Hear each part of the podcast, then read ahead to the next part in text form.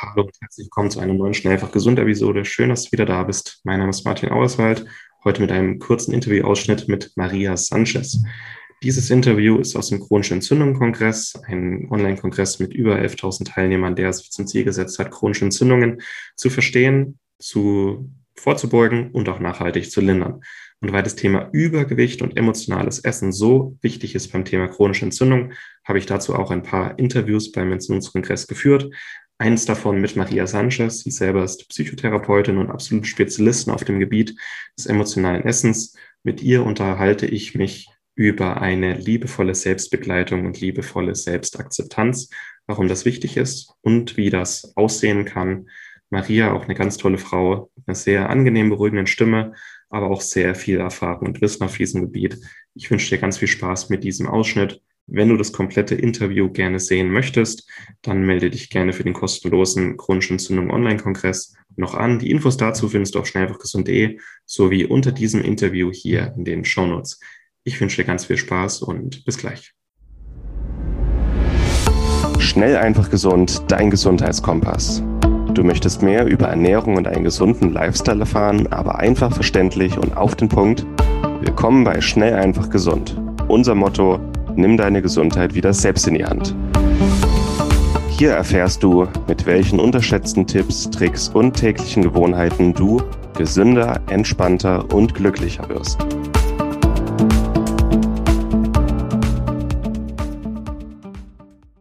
In der Gesellschaft ist immer noch so stark vertreten, du müsstest dich mehr disziplinieren bei emotionalem Essen. Das ist doch totaler Quatsch. Die Menschen, die zu mir kommen, die sind in anderen Bereichen ihres Lebens, da haben sie, da können sie ganz wunderbar irgendwelchen Strukturen folgen. Niemand leidet freiwillig. Und die Frage ist, was ist bei mir geschehen in meinem Leben, dass an dieser Stelle das Essen eben Einzug finden musste. Und da, da kommen wir an in bestimmte Landschaften, von denen wir manchmal am Anfang noch gar nicht viel wissen. So. Ich würde jetzt mal eine Frage einwerfen, die mich persönlich interessiert. Gerne. Wir reden auch immer mal über Glaubenssätze hier beim Kongress. Irgendwann kommt man auch nicht drum rum. Und was ich so rausgehört habe bei dir, so die häufigsten Glaubenssätze, die da vorkommen, die wahrscheinlich immer wieder die gleichen sind. Ich bin nicht gut genug und ich muss immer funktionieren. Mhm. Und vielleicht, ich muss immer für andere da sein, statt für mich. Mhm. Genau. Also in Bezug auf Glaubenssätze habe ich eine, habe ich aufgrund meiner Erfahrung als Traumatherapeutin und auch auf meinem Weg von damals wirklich eine etwas andere Meinung als, ähm, äh, als es vielleicht im Allgemeinen üblich ist. Und mir ist sehr wichtig, ich meine, du, das Schöne an dem Kongress, den du hier anbietest, ist ja eben auch, dass vielfältige Meinungen die Möglichkeit haben, zu den Zuschauern zu kommen. Und vielleicht denken einige, vielleicht ich, ähm, das ist ja ein bisschen komisch, was Frau Sanchez gerade sagt. Ähm, aber das ist meine Erfahrung. Meine Erfahrung ist, wenn es um bestimmte wiederkehrende leidbringende Symptome geht, wie zum Beispiel das emotionale Essen. Wenn es also in dem Falle um eine Suchtstruktur geht, und dann kann man ja gucken, wie tief geht die Suchtstruktur. Es gibt vielleicht Menschen, die sind ein bisschen genervt davon, dass sie am Abend ein paar Süßigkeiten mehr essen vor dem Fernseher und andere, bei denen ist das viel, viel schwerwiegender. Und in dem Moment, wo ich tatsächlich mit sehr hartnäckigen wiederkehrenden Symptomen zu tun habe, wie jetzt eben mit dem emotionalen Essen, ist meine Erfahrung, das Problem ist nicht der Glaubenssatz. Ich würde dir gerne ein Beispiel nennen, wenn ich, wenn ich darf. Ähm, weil die Frage, die sich beim Glaubenssatz stellt, ist doch, woher bekommt der Glaubenssatz eigentlich seine Kraft? Ich könnte, und in einem meiner Bücher beschreibe ich das auch, wenn wir uns für einen Moment vorstellen, wenn ich das Beispiel anführen darf. Wir haben zwei Personen. Eine Person oder beide Personen haben ein Problem mit dem emotionalen Essen. Eine Person, ähm, da ist der Glaubenssatz ähm, zum Beispiel, äh, du musst immer deinen Teller leer essen. Und Person A, die, das, die diesen Glaubenssatz hat, beide haben den gleichen Glaubenssatz, Person A mit diesem Glaubenssatz, da bekommt der Glaubenssatz die Kraft her, weil er bisher unterm Radar lief. Die Person hat vielleicht bisher gar nicht gewusst, dass sie etwas, was sie als Kind von ihrem Vater oft gehört hat, als Beispiel, dass sie das als Erwachsene immer noch weiter ausführt. Das heißt, in dem Moment, wo ich das erkenne, kann der Glaubenssatz sich schon beginnen zu lösen, weil Person A merken wird, Moment mal, ich bin erwachsen und ich muss nicht mehr meinem Vater es recht machen und daraufhin kann sie aus dieser Unbewusstheit aufwachen. Mhm. Da ist tatsächlich die Kraft, aus der der Glaubenssatz, ähm, also die Quelle des Glaubenssatzes, die Kraft, die da bezogen wird, ist eine Unbewusstheit. Jetzt kommen wir zu Person B. Person B hat den gleichen Glaubenssatz, aber einen völlig anderen Background. Und das ist, ähm, als ich es in meinem Buch geschrieben habe, habe ich an eine ganz bestimmte Frau, also an eine Patientin, eine Klientin von mir gedacht. Bei ihr war nämlich Folgendes der Fall. Sie hatte auch den Glaubenssatz, ich muss mein Teller leer essen. Sie ist aber im Kindergarten sehr schlimm behandelt worden. Sie hat, man hat sie damals genötigt, dass sie erst aufstehen dürfte, wenn sie ihren Teller leer ist. Bei ihr hat also der Glaubenssatz, du musst dein Teller leer essen, mit einer Macht-Ohnmacht-Dynamik zu tun. Sie hat damals sich aufgelehnt und hat gesagt, nein, ich will nicht essen. Und dann wurde sie übelst bestraft. Dann durfte sie nicht aufstehen. Das war auch noch eine andere Zeit als heutzutage. Mhm. Ähm, sie wurde in die Ecke gestellt. Die anderen Kinder haben alle schon gespielt. Sie sollte dann mehrfach aufschreiben, ich bin böse und all das. Das heißt, bei ihr ist dieser Glaubenssatz, du musst dein Teller leer essen, an sehr starke emotionale Verwundung gekoppelt. Dieser Glaubenssatz bezieht seine Kraft aus der emotionalen Verwundung, aus der Wut, die sie damals nicht ausdrücken konnte oder die sie versucht hat auszudrücken, aber niemand hat sie wirklich gehört, aus den Tränen, aus der Ohnmacht, aus der Verzweiflung, als wir das langsam aufgearbeitet haben, aus der Verzweiflung, wieso hat mir niemand geholfen? Da gab es also wie emotionale Fässer, auf denen diese Frau saß, wo ganz oben, wie ein Baum, wo die Blätter der Glaubenssatz waren, aber die Wurzeln waren ganz andere.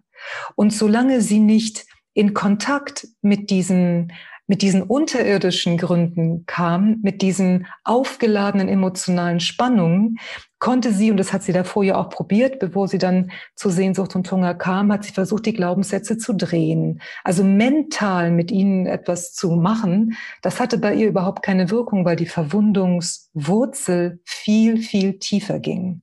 Und erst als sich das verletzte Kind in ihr langsam Ausdruck verleihen konnte, als ihre emotionale Wahrheit langsam landen konnte, hat der Glaubenssatz komplett an Kraft verloren. Wir müssen also immer gucken, was ist genau die Wurzel? Wo kommt die Kraft her, die diesen Glaubenssatz auch heute im Jahr 2021 noch immer so stark im Leben hält? Ja. Ganz tolle Sichtweise und ich bin da auch dankbar für, ähm, vor allem, dass du noch ein bisschen tiefer gräbst, dass du nicht sagst, der Glaubenssatz steht da, Punkt, sondern warum ist er da? Graben wir noch ein bisschen tiefer und da ist dann auch der, ja, der Ansatz so wichtig, dass man eben zusammen mit einem erfahrenen Therapeuten am besten oder in einem Seminar ähm, daran geht. Und genau, also im, im, Zentrum der Arbeit, die ich eben anbiete, steht ja die emotionale Selbstbegleitung. Das ist eine Art Selbsttherapie, was natürlich nicht eine externe Therapeutin ersetzt. Wenn wir merken, dass die Verwundung tief ist, ist es wichtig, sich auch Hilfe zu holen, je nachdem, wie tief die Suchtstruktur geht. Aber wie ich eben meinte, in den Tagen dazwischen oder auch wenn ich vielleicht keine Therapie benötige, ähm, geht es eben oder kann man lernen, sich selbst emotional zu begleiten. Und, ähm, und ich glaube, dass auf diese Weise, wenn wir lernen, uns zu begegnen, denn letztlich ist es doch so, wir glauben dann häufig, dass unsere, unsere Angst, ich werde es niemals schaffen, oder unsere Wut oder unsere Traurigkeit das Problem sei. Aber das, das ist ja nicht ganz richtig, wenn ich das so sagen darf. Denn Angst oder Traurigkeit oder Wut sind erstmal in Anführungszeichen nur Emotionen. Also das meine ich nicht abwertend. Sie waren oder sie sind nicht das Problem. Das Problem ist, wir haben keine Begegnungskompetenz. Wir können ihnen nicht begegnen. Wenn ich, wenn ich, ähm, wenn ich merke, ich bin traurig und ich fühle mich sofort überfordert von der Traurigkeit, dann ist das Problem ja nicht primär die Traurigkeit, sondern ich weiß nicht, wie ich der Traurigkeit begegnen kann. Und mhm. das kann man lernen. Man kann lernen, ähm, sich emotional zu begleiten. So. Finde ich klasse. Wir sprechen in diesem, auch in diesem Kongress so viele verschiedene Faktoren an, die zur Gesundheit dazugehören und vor allem so viele wertvolle Werkzeuge, wie man Gesundheit für sich erreichen kann. Wir haben auch das Thema Stress und Stress ist auch nicht ein Problem. Stress ist einfach nur da, um uns was zu sagen und es gibt die Stresskompetenz, um lernen, damit umzugehen. Und das finde ich jetzt eine sehr schöne Parallele mit dir, dass du sagst, Emotionen oder emotionales Essen an sich ist nicht gut oder schlecht, es ist einfach nur da. Die Frage ist, was will uns unser Körper damit sagen und wie können wir lernen, damit umzugehen? Wie können wir besser erklären, wo es herkommt? Und genau. Ich will jetzt mit diesem Interview, mir ist bewusst, dass wir nur bestimmte Teilaspekte ansprechen können.